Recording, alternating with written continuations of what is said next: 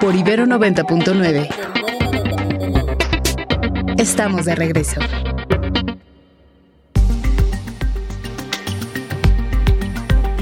Ocho con 12, mucho que contarle. Vamos con Ernesto Osorio porque fíjate qué interesante. Ayer preguntaba Oscar Reyes si el tema de las pensiones no podía ser la bandera para empujar una reforma fiscal. Y me pareció muy interesante.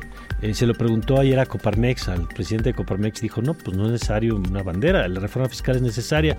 Pues Ernesto, resulta que el presidente está usando el tema de las pensiones para una agenda, pero no es la reforma fiscal, es otra, cuéntanos. Así es, mi querido Mario, ¿cómo estás? Muy buenos días, Alfonso, Emilia, amigos que nos escuchan y aquí a todos aquí en cabina, buenos días. Hoy el presidente pues sale ya a precisar lo que ya ayer nos adelantaba y que tú mencionas, mi querido Mario, y que es que en este paquete de reformas que va a presentar el próximo 5 de febrero, va a incluir una en donde ya de manera formal va a proponer la eliminación de los órganos autónomos, de cuáles estamos hablando, del INAI, del ECOFESE, de algunos otros eh, organismos que se crearon durante lo que él llama el periodo neoliberal que dice fue para poder justificar la, eh, el gasto y favorecer a algunos particulares. Él en ese momento está haciendo una recapitulación de todas las ocasiones en que se mencionaron todos estos este, organismos, cómo fue que se crearon y a la sombra dice el presidente de intereses particulares que se tenían que proteger por parte de los gobiernos que le antecedieron. Así que ya de manera formal ya podemos darnos por este enterados de que no va a haber más comisionados para el INAI, ese que tenían pendiente en el Senado, porque el presidente va a economizar en tiempo, va a llevar a enviar al Congreso el próximo 5 de febrero esta iniciativa de reformas para poder eliminar todos los órganos autónomos. Que hay que recordar que no va a pasar eso que dice el presidente, porque se requiere mayoría calificada y no la tiene. Así es, y esto digamos se va a quedar planteado ahí Quizá, y eso esperemos que pase en las elecciones, él ha esperanzado en que pueda tener esa mayoría calificada con la garantía de su alianza en el próximo eh, Congreso de la Unión. Y bueno, el presidente salió un poco más tarde porque dice que están preparando la agenda, el Gabinete de Seguridad que mañana se reúne en Washington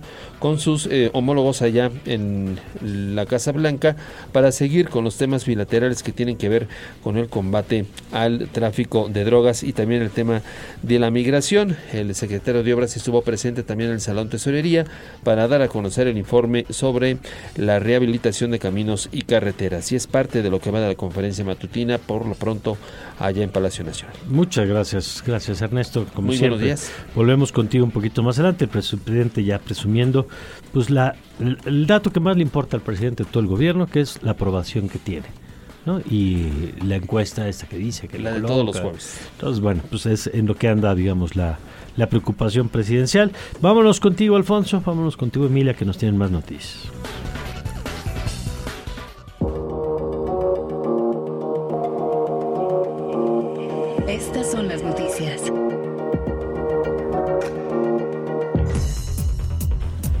Les contamos que la Fiscalía del Estado de México anunció esta madrugada la detención del exalcalde de Toluca, Raimundo N., acusado del secuestro express de su suegro, según la denuncia de su propia esposa, la expresidenta del DIF de Toluca, quien denunció ser víctima de violencia física, violencia económica y sexual por parte del hoy exfuncionario. También les compartimos que los grupos parlamentarios del PRI, PAN y PRD en la Cámara de Diputados presentaron una iniciativa para garantizar el acceso a la población a los medicamentos que necesiten y que en caso de que el paciente deba pagarlos, el gobierno esté obligado a reembolsar el monto. En su propuesta, los diputados opositores sustentan su protesta en la determinación tomada por la Corte que dicta que ante enfermedades que implican el suministro de medicamentos de manera periódica, el Estado tiene la responsabilidad de garantizar el acceso a estos.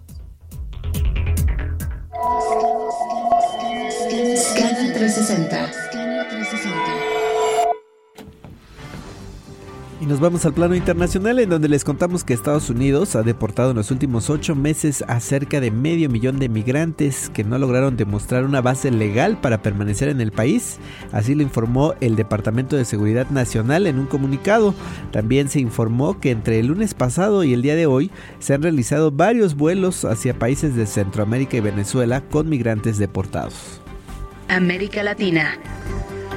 En Ecuador, dos individuos fueron arrestados en conexión con el homicidio del fiscal César Suárez, vinculado al reciente asalto al canal de TC Televisión. Recordemos que el fiscal fue acribillado al salir de la fiscalía el día de ayer y entre en este tema Radio Francia Internacional nos presenta este reporte. César Suárez era fiscal de la provincia de Guayas, había solicitado protección especial por la investigación que estaba llevando a cabo tras el asalto en vivo y en directo la semana pasada en el canal de televisión TC. Antes de recibir protección alguna, fue acribillado de balas en su auto en el norte de Guayaquil. Además de estar tras la pista del narcoterrorismo, Suárez tenía un historial de procesos judiciales vinculados a la corrupción y el fraude en el sector de la salud y en la policía. Y sobre todo, lideró el caso Metástasis, en el que se reveló cómo el narcotráfico se infiltró en la justicia ecuatoriana mediante jueces y fiscales. Así respondió la fiscal general de la República, Diana Salazar, tras su asesinato. Los criminales, los terroristas, no detendrán nuestro compromiso con la sociedad ecuatoriana. Continuaremos con más fuerza y compromiso. Debemos tener claro que este hecho atroz trae consigo un mensaje para el trabajo que estamos cumpliendo desde la justicia en el Ecuador Salazar pidió un dispositivo de seguridad especial para los magistrados y solicitó además al Consejo de la Judicatura que las próximas audiencias se hagan de forma virtual. La Asociación Ecuatoriana de Magistrados y Jueces recalcó que no hay en Ecuador protocolo de seguridad ni recursos para garantizar la protección de las unidades judiciales. El mundo a través del deporte. Crack 90.9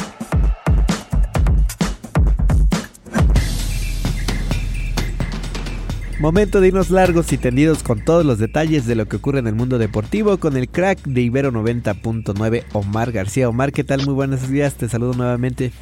Querido Alfonso, de nueva cuenta, qué gusto saludarte, igual querida Emilia, querido Mario. Pues vámonos largos y tendidos. Por una parte, no es la única actividad la Liga MX femenil el día de hoy. También tenemos Liga de Expansión de eh, Tepatitlán. Se están enfrentando al conjunto de Venados a las 7 de la noche, mientras que los mineros de Zacatecas estarán chocando con Tapatío a las 9 de la noche. También en la agenda hoy tenemos la Supercopa Italiana. El Napoli, otro equipo de Irving, el Chucky Lozano, se estará enfrentando a la Fiorentina a la 1 de la tarde. Y también tenemos Copa del Rey en España. Los dos equipos o los tres equipos más grandes eh, de, esta, de este país, cuando menos en el siglo XXI, estarán tomando hoy eh, actividad. Por una parte, los unionistas de Salamanca se estarán enfrentando al Fútbol Club Barcelona a las 12:30 y uno de los partidos más esperados en las llaves de eliminación en este torneo copero, el Atlético de Madrid, estará chocando frente a su acérrimo rival ante el Real Madrid a las dos y media de la tarde. También actividad de la Copa Africana de Naciones, Costa de Marfil se estará enfrentando a Nigeria en duelo de potencias africanas, así como Egipto y Ghana, dos equipos que ya saben lo que es estar en Copa del Mundo. También, eh, por otro lado, resultados de la segunda ronda del Australian Open, aprovechando que ya estamos en la primera semana del primer Grand Slam eh, del año. El día de ayer, eh, Yelena Ostapenko, esta tenista lituana, sorprendió a Ayla Tomljanovic, esta tenista australiana que buscaba trascender en su Grand Slam de casa, cayó con parciales de 0-6, 6-3 y 4-6 eh, para así terminar ya su actividad. También Yelena Rybakina fue sorprendida por Ana Blinkova, esta tenista rusa con parciales de 6-4, 4-6 y 7-6 en un larguísimo eh, último, último set que se fue hasta los 22 puntos del tiebreaker, así que bueno, impresionante lo que fue el partido. Por otro lado, las de las favoritas, la que sí ganó fue Linas Vitolina, que con parciales de 6-1 y 6-3 derrotó a Victoria Tomova de Bulgaria, esto en el cuadro individual femenino, en el cuadro individual masculino, el día de ayer Félix Roger Aliasem, este tenista canadiense, derrotó al francés Hugo Grenier con parciales de 6-1, 3-6, 6-1 y 6-2. También en la segunda ronda, Grigor Dimitrov hizo lo propio ante Tanasi Kokinakis de Australia con parciales de 6-3, 6-2, 4-6 y 6-4. Así que bueno, pues el día de hoy continúa la actividad. Estefano Sisipas tendrá actividad hoy. Taylor Fritz de Estados Unidos, Sebastián Baez de las representaciones latinoamericanas, este tenista argentino que se estará enfrentando al italiano Yannick Sinner. Y para terminar, resultados de la NBA. Ayer los Mavericks eh, cayeron 110-127 ante los Lakers de Los Ángeles. Por otro lado, los Raptors de Toronto sorprendieron 121-97 al Heat de Miami. Los Cavaliers de Cleveland 135-95 despacharon a los, Bucks de Milwaukee y los Knicks de Madison Square Garden 109-94 el triunfo sobre los Rockets. Muy bien, ahí están los resultados, Omar. Muchas gracias, como siempre, le seguimos mañana. Seguro, querido Omar, ya nos escuchamos el día de mañana. Ya saben que me pueden encontrar en arroba Omar RGC. Les mando un fuerte abrazo. Eh, muchas gracias, Omar García, como todas las mañanas, con información deportiva.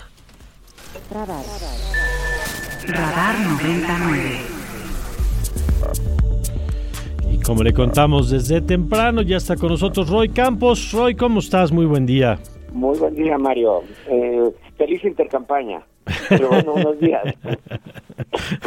Feliz intercampaña. Ya les, les, decía Roy que yo siento que llevo en el 2024 como dos años. No, no más, totalmente. Cuando, después de la elección del 21 ya empezó la campaña del 24. sí. El, el, día siguiente. Es el año más largo. Bueno, si ya empezó la del 2030, ¿qué se puede esperar? Sí, ya, hay, exactamente, ya hay más apuntados para el 2030 que para el 24, creo. Ya Oye, está violando la ley, ya está haciendo actos anticipados de campaña. Ya está... esa pobre ley que está más manoseada que nada, Sí. hombre. Oye, a ver, Roy, eh, interesante porque terminan hoy con eventos las precampañas. Yo te he escuchado en otros espacios con Denise eh, Merkel y en otros lados haciendo cortes, pero ¿qué dirías que, eh, cuál es el saldo final, digamos, de este periodo? Eh, ¿Y qué es lo novedoso de cómo partimos a cómo nos encont- cómo empezamos antes y cómo cerramos esta etapa? A ver, sí, sí, sí, es importante. A ver, ¿qué pasó en esta 60 días? Fueron 60 días. En el, en el en la calendario oficial, la precampaña duró 60 días. ¿no? En el extraoficial no sabemos, pero en el oficial duró 60 días. En eso, ¿qué pasó? Vamos a ver. Hay una candidata que es la que más aprovechó y otra es la que más ganó. No es lo mismo. Una más aprovechó y la otra más ganó. Voy a empezar con el candidato por Movimiento Ciudadano.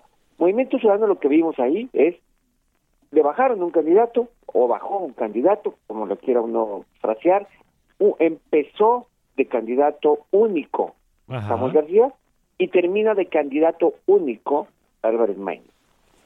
Así, de candidato único, o sea que no, y no es tan único porque terminó otro único, sin proceso internos, con cuestionamientos, con forma distinta de destape, con todo lo que quieras, pero empezó uno muy fuerte y terminó uno más débil, que todavía no, no empieza realmente. Entonces hoy es el cierre y el inicio de su precampaña, el día de hoy.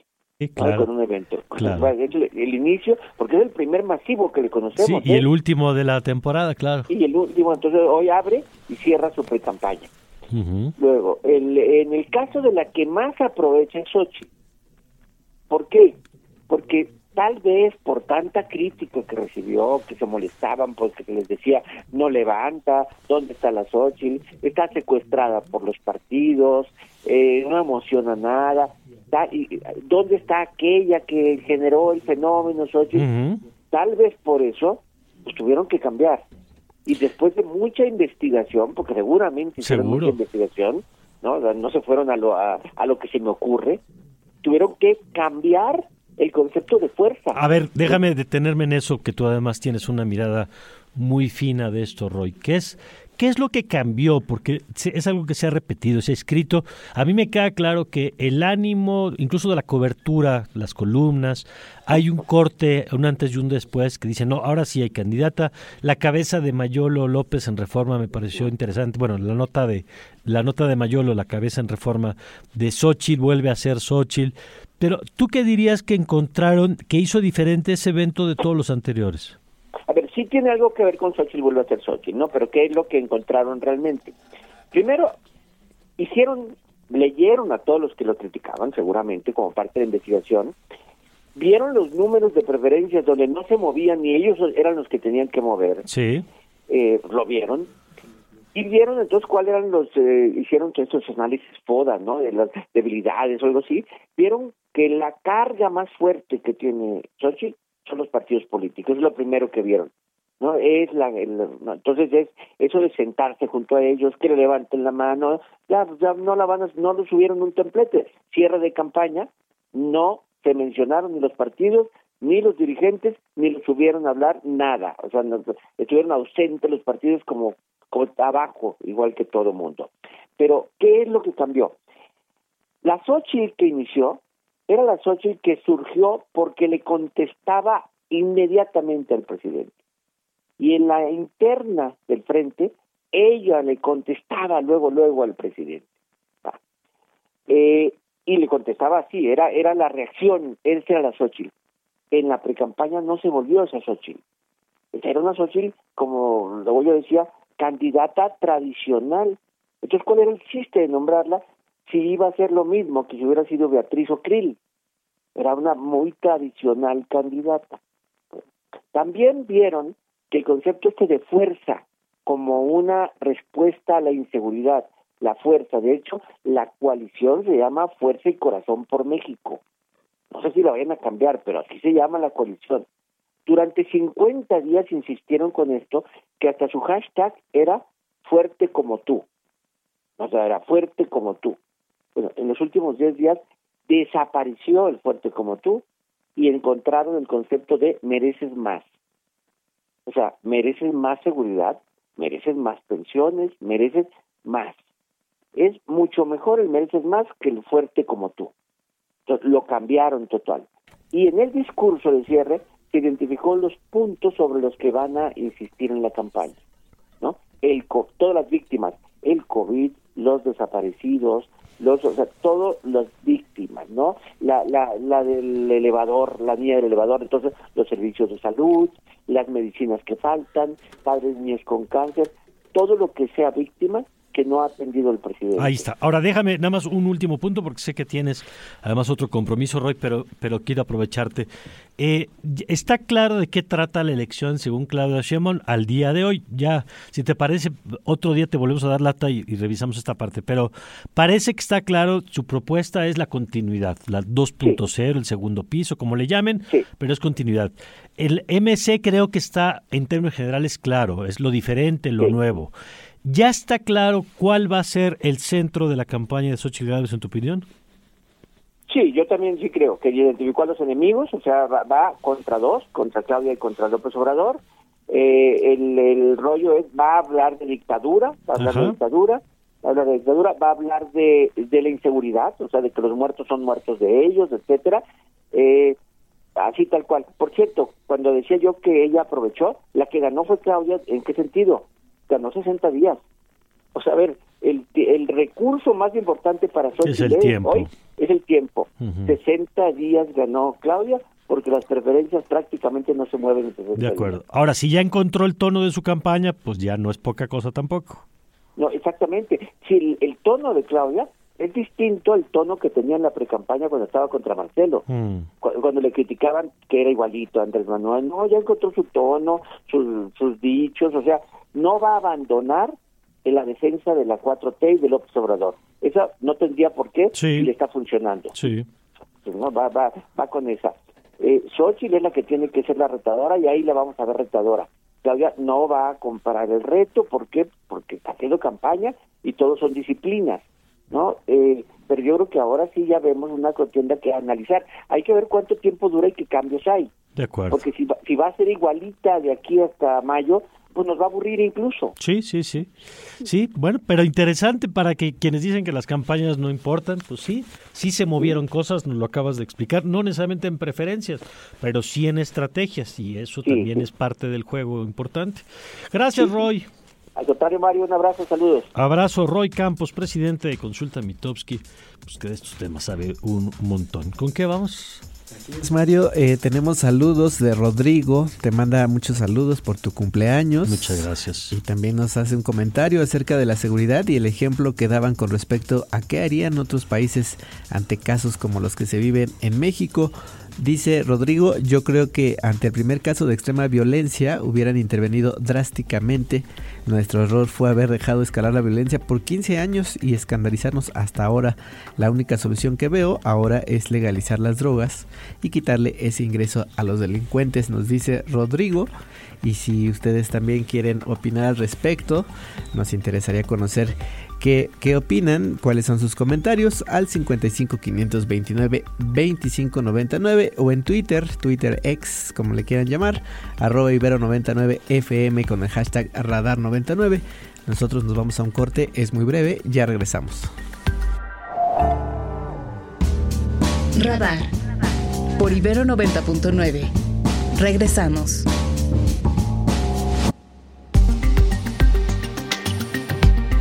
8 con 38 minutos. Y déjeme contarle, eh, por si usted no se enteró, usted sabe que ya la vacuna de Pfizer ya la puede pagar, ¿no? Bueno, pues eh, a partir de ayer ya se puede comprar en México la vacuna de Moderna también esta que obviamente ha sido aprobada por la Organización Mundial de la Salud. Ayer comenzó a comercializarse en las farmacias de México. ¿Cuál es la gracia de la, de la vacuna de Moderna? Pues que igual que la de Pfizer, tiene, eh, se supone que las los elementos para responder, digamos, a las últimas variantes del virus. Pero bueno, pues ahí está. Y ya sabe que las oficiales, pues siguen siendo la rusa Sputnik para los camaradas y la cubana Abdalá para quien quiera mejorar sus habilidades de baile. Bueno, pues ahí están, Abdala y Sputnik y del otro lado Moderna y Pfizer para quien quiera. Pero vámonos hasta Davos, donde se encuentra Saskia Niño de Rivera. Y vimos que Saskia está allá y dijimos, bueno, pues vamos a aprovechar para que nos cuente de primera mano cómo se está viviendo este, que es sin duda pues, uno de los foros más importantes a nivel mundial. Saskia, ¿cómo estás? Muy buenas tardes. Hola Mario, con el gusto de saludarte y sí, te saludo desde Davos. Muchas gracias. Desde el Foro Económico Mundial. A ver, cuéntanos, ¿qué te has encontrado como temas? Es muy interesante, veíamos alguna imagen que nos compartías en tus redes de que estabas platicando con Sergio Sarmiento y llegó ahí el presidente argentino a saludarlo, eh, que parece que es una de las, pues yo no sé, de las estrellas o de, de los focos de atención, pero en términos generales, ¿qué estás viendo allá? Mira, Davos es un espacio bastante políticamente correcto y entendiendo que vienen de absolutamente todas las naciones, desde todo el mundo, eh, desde todas las religiones, este, y, eh, se ha hecho un, un, código no, no dicho puntualmente que tiene que ver con eh, pues la prudencia, ¿no? Y, el discurso de Molay ayer fue todo menos prudente, fue, fue completamente disruptivo Aparte, en un contexto, Mario, donde Latinoamérica, Centroamérica y México, eh, bueno, Centroamérica y Latinoamérica han, eh, pues, se han ido extremos, ¿no? Están ganando cada vez más eh, candidatos políticos cuyos discursos son extremos se celebra cada vez más personajes como Bukele, por ejemplo, que toma medidas extremas eh, para solucionar ciertos temas de seguridad, económicos, políticos, sociales, etcétera. Y, y, justamente eso hizo Milei, ¿no? Posicionó su tema que por supuesto resuena eh, porque es un discurso sumamente capitalista eh, y, bueno colocando a los y conservador colocando a las empresas y a los empresarios como los grandes héroes un discurso contra el Estado. ¿Qué, qué reacciones generó contra el Estado contra los sí de, no dejen que el gobierno nos ocupe. Ajá. Sí, sí, sí. Pues la gente muy este, movida por, por, por un discurso tan tan polémico eh, en el, en el, en el foro de, de, Davos. Este, pero, pero bueno, pues son, son, son temas que son políticamente rentables, que posicionan el la tema de conversación, al igual que lo hizo el presidente de Israel hoy en la mañana con, al sacar una foto y ponerla junto a él del bebé que fue secuestrado este, el 7 de, de, con los incidentes del 7 de octubre, este, cuando es un tema sumamente polémico cuando estamos hablando de que el día de antier fue denunciado el gobierno de Israel por Sudáfrica, ¿no? Claro. Este, por genocidio, por, por, por lo que dicen que son cientos, perdón, miles de, asesinatos a niños especialmente. Entonces, vaya, es, son temas complejos. La verdad es que ha sido una experiencia brutal el estar aquí. Eh, lástima la poca presencia de México.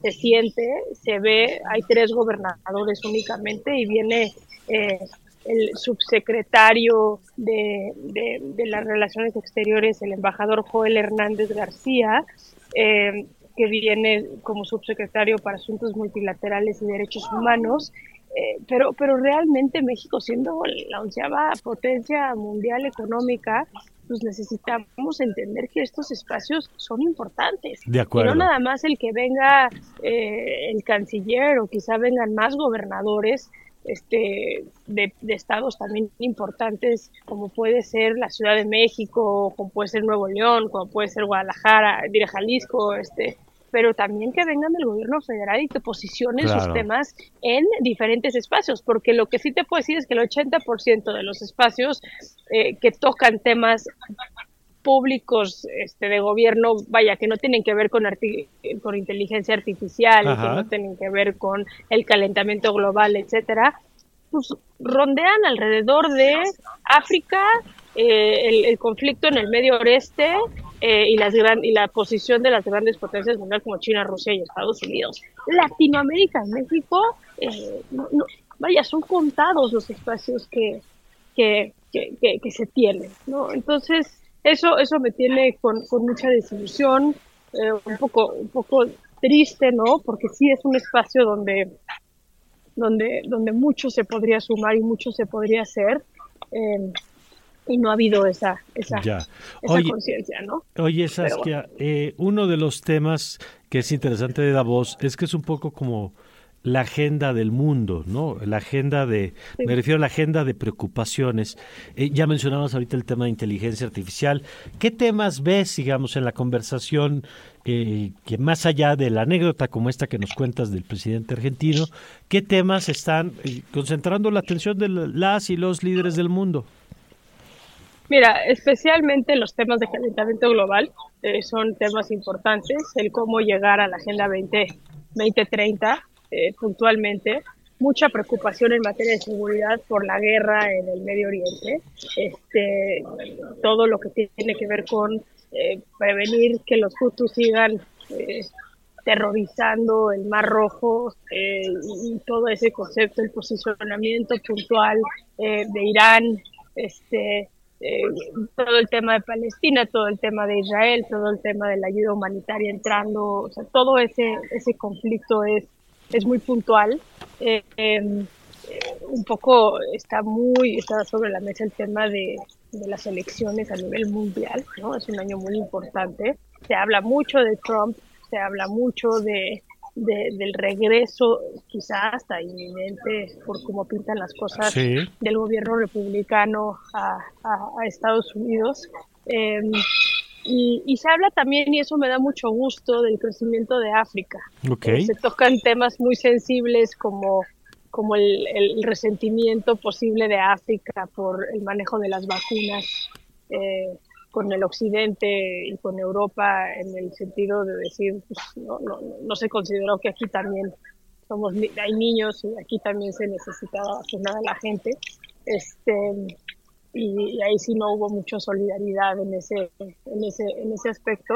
Pero básicamente te diría que los temas tienen que ver con eh, la energía, tienen que ver con la inteligencia artificial el crecimiento global y temas electorales y por supuesto pues temas de, de, seguridad, ¿no? De seguridad global. Ok, muy bien. Pues Saskia, qué, qué gusto saludarte siempre y te agradezco mucho la oportunidad de escuchar de primera mano lo que estás viendo allá. Te mando un fuerte abrazo. Al contrario, Mario, gracias por abrir tus micrófonos y, bueno, nos veremos pronto ya por allá de regreso. Órale, gracias, buen regreso. Saskia, gracias, un abrazo. Gracias, Saskia Niño de Rivera, directora de Reinserta. Y bueno, pues ahora eh, compartiéndonos amablemente. Oiga, le cuento, hay información sobre un sismo. Eh, le doy lo que dice alerta sísmica SASMEX. A las 8.40, hace 6 minutos, se detectó un sismo, pero dice no ameritó alerta sísmica porque la estimación de energía de los primeros segundos no superó los niveles preestablecidos. Fue en la zona de Oaxaca, cercano 25 kilómetros al sureste de Huatulco. Lo que pasó es que algunos celulares sonaron, se identificaron la alarma, incluso estaban en la mañanera y el presidente siguió sin evacuar el, lugar. Eh, llama la atención que en algunos lugares parece que sí sonó la alarma, por lo menos algunos medios lo están reportando. Aquí a nosotros no nos sonó nada ni en la universidad ni en los celulares, pero bueno, pues si a usted le sonó, pues cuéntenos. Este no pasó mayor cosa, eh, salvo que surja nueva información de otro lado. En algunos lugares incluso ve si evacuaron, estoy viendo. Pero bueno, no hubo, eh, digamos que el sismo no tuvo mayor afectación, por lo menos en la Ciudad de México. Vamos a ver si más adelante hay algún reporte, pero parece que todo fue eh, muy leve. Bueno, vamos ahora a nuestra última entrevista de esta mañana.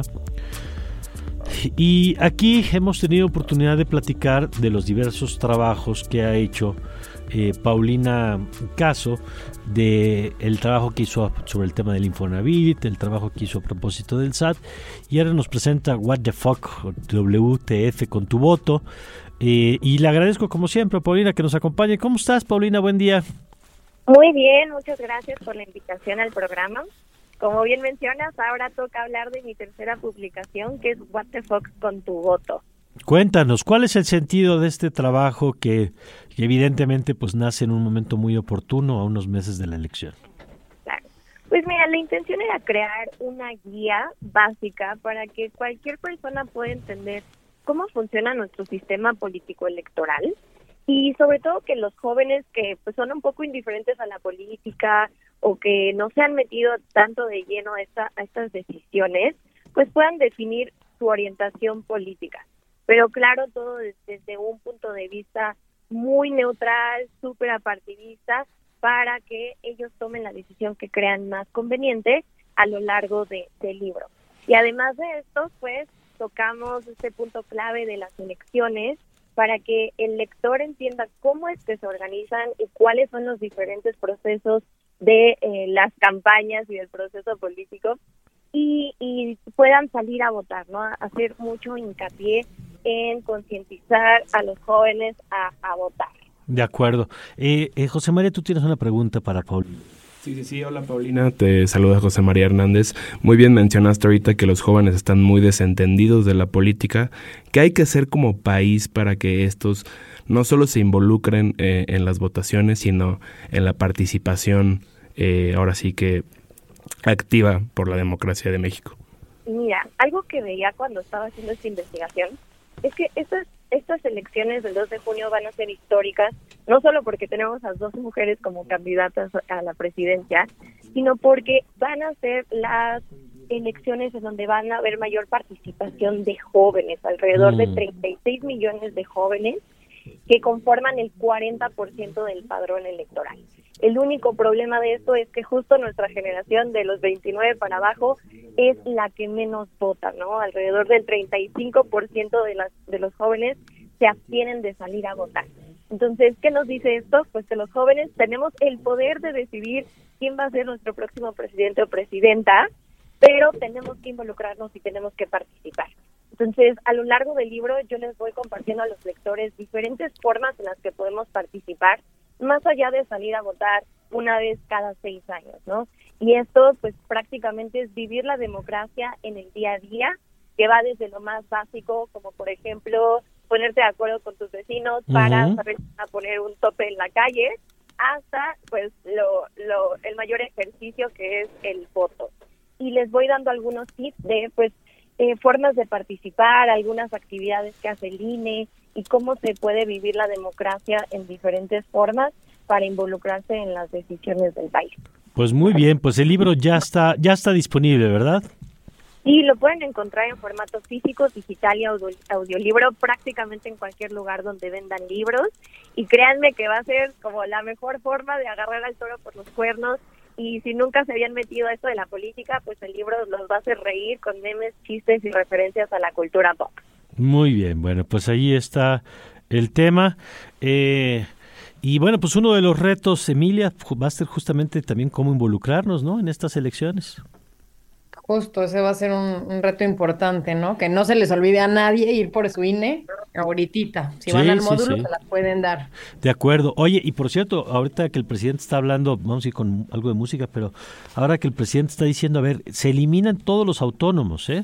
En la propuesta que va a mandar el presidente se eliminan todos los autónomos, la Comisión Federal de Competencia Económica, el INAI, eh, el IFETEL, y la pregunta es, ¿esta es la propuesta de Claudia Sheinbaum? Y ya después usted dirá pues, si estoy de acuerdo o no estoy de acuerdo, pero nada más que nos digan, ¿esta es la propuesta del segundo piso de la cuarta transformación? Eh, o es una propuesta del presidente que no es la agenda de la candidata de Morena. Creo que es importante que se defina eso. Y ahora nos vamos con nuestro queridísimo Ernesto Osorio. Ernesto, ¿cómo estás otra vez? Buenos días. Mi querida Emilia, muchas gracias. Bueno, pues aquí continuando con lo que ha dicho el presidente en la conferencia matutina, él eh, bueno, a paréntesis, él también dio a conocer hace un momento los datos de la encuesta sobre la percepción de la inseguridad y él dice que se han mostrado porcentajes nunca antes vistos en cuanto a que la gente se siente más segura cada vez más en el país. Destaca el caso de Chihuahua con un promedio de poco más del 55% de las personas que se sienten pues un poco o muy inseguras en su estado. En este caso Chihuahua, que es el que registra el mayor porcentaje. Bueno, dice el presidente que en otros gobiernos el porcentaje era todavía mayor, lo cual refleja que su estrategia de seguridad, dice él, ha funcionado. Pero bueno, él ha insistido en esta iniciativa que va a enviar el próximo 5 de febrero con la desaparición de los órganos autónomos, hace todo un recuento histórico de cómo es que se fueron creando, vuelve a exhibir el acuerdo que se suscribió entre el PRI y el PAN para que se repartieran algunos cargos de gobierno en Coahuila y justamente dentro de este acuerdo el PRI había acordado entregarle al PAN todas las posiciones dentro del Instituto de Transparencia Local en Coahuila si es que él ganaba las elecciones. Ahí dice el presidente, se demuestra que el organismo de transparencia a nivel estatal y a nivel federal, pues prácticamente son simulaciones. Vuelve a decir que esto se va a entregar todos los recursos que se ahorren de parte de la administración pública por la extinción de estos órganos autónomos, se van a destinar a la iniciativa que él va a presentar para que las pensiones se paguen al 100% una vez que las, eh, los trabajadores lleguen al final de su vida productiva y no a la mitad como lo sucede en la actualidad. Dice el presidente que para eso ese recurso sí va a funcionar y por eso es que está proponiendo la extinción de los órganos autónomos. Como tú decías, mi querido Mayo, pues no sabemos qué vaya a pasar porque pues dicen por parte de la dirigencia de Morena que la agenda de Claudia Sheinbaum es aparte de la del presidente. No sabemos si es que la precandidata tenga las mismas intenciones. Vamos a ver qué sucede hoy en el Monumento de la Revolución y qué es lo que destacó hoy en su discurso. De acuerdo. Gracias, Ernesto. Muy buenos días. Buenos días, Emilia. Nos vamos. Muchísimas gracias. Que tengan un excelente día. Gracias, Alfonso Cerqueda. Gracias por escucharnos. Nos escuchamos el día de mañana, querido Mario. Pues muchas gracias, Alfonso. Gracias, Emilia. Emilio, también, Carlos, muchas gracias, José María. Eh, Mario, Ernesto, Isra, Gio. Gracias a todo el equipo. Se queda usted en buenas manos con el vórtice. Y ya sabe que le seguimos mañana, que habrá mucho que platicar a partir de las 7 de la mañana. Yo soy Mario Campos y le deseo, como siempre, que tenga usted un magnífico, pero un magnífico día.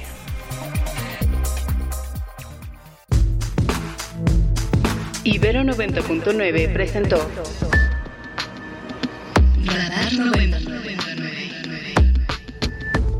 Con la información relevante que necesitas saber.